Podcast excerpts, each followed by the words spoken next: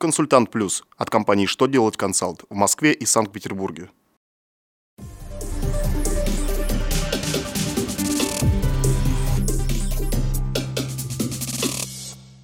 Добрый день! Для вас работает служба информации телеканала «Что делать ТВ» в студии Алексей Шардуба.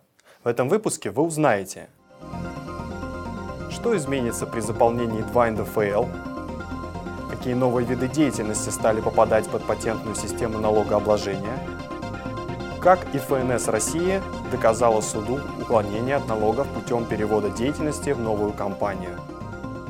Итак, о самом главном по порядку.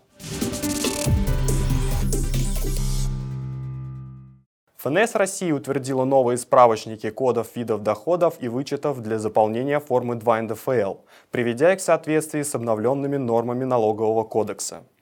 Так, например, введен код дохода в виде действительной стоимости доли в уставном капитале организации, выплачиваемая при выходе участника из организации. С 1 января 2016 года в отношении таких доходов налогоплательщик сможет получить имущественный налоговый вычет по НДФЛ. Также установлены коды доходов в виде денежных сумм, выплачиваемые по договорам негосударственного пенсионного обеспечения, страховых взносов, в отношении которых налогоплательщика был предоставлен социальный налоговый вычет и другие.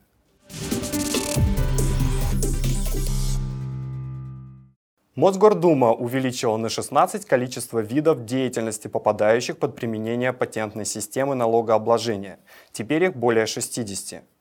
Среди видов деятельности, в отношении которых разрешено применять ПСН в Москве, появилось Разработка программ для ЭВМ и баз данных, производство хлебобулочных и мучных кондитерских изделий, ремонт компьютеров и коммуникационного оборудования, уход за престарелыми и инвалидами, оказание услуг общественного питания без использования залов обслуживания посетителей и другие.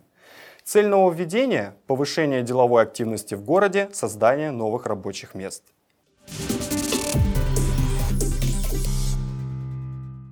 Суды трех инстанций признали ЗАО и вновь созданную компанию ООО взаимозависимыми юридическими лицами, а требования налогового органа о взыскании из последней задолженности по налогам законными. А дело было так. По результатам выездной проверки ЗАО были доначислены налоги, пени и штрафы, но взыскать их с организации так и не удалось. ЗАО перевело свою финансово-хозяйственную деятельность, а также весь штат сотрудников во вновь созданную компанию ООО. Компания поменяла юридическое лицо и встала на учет другой налоговой инспекции. Но при этом организация имела тот же фактический адрес, те же контактные данные, те же виды деятельности.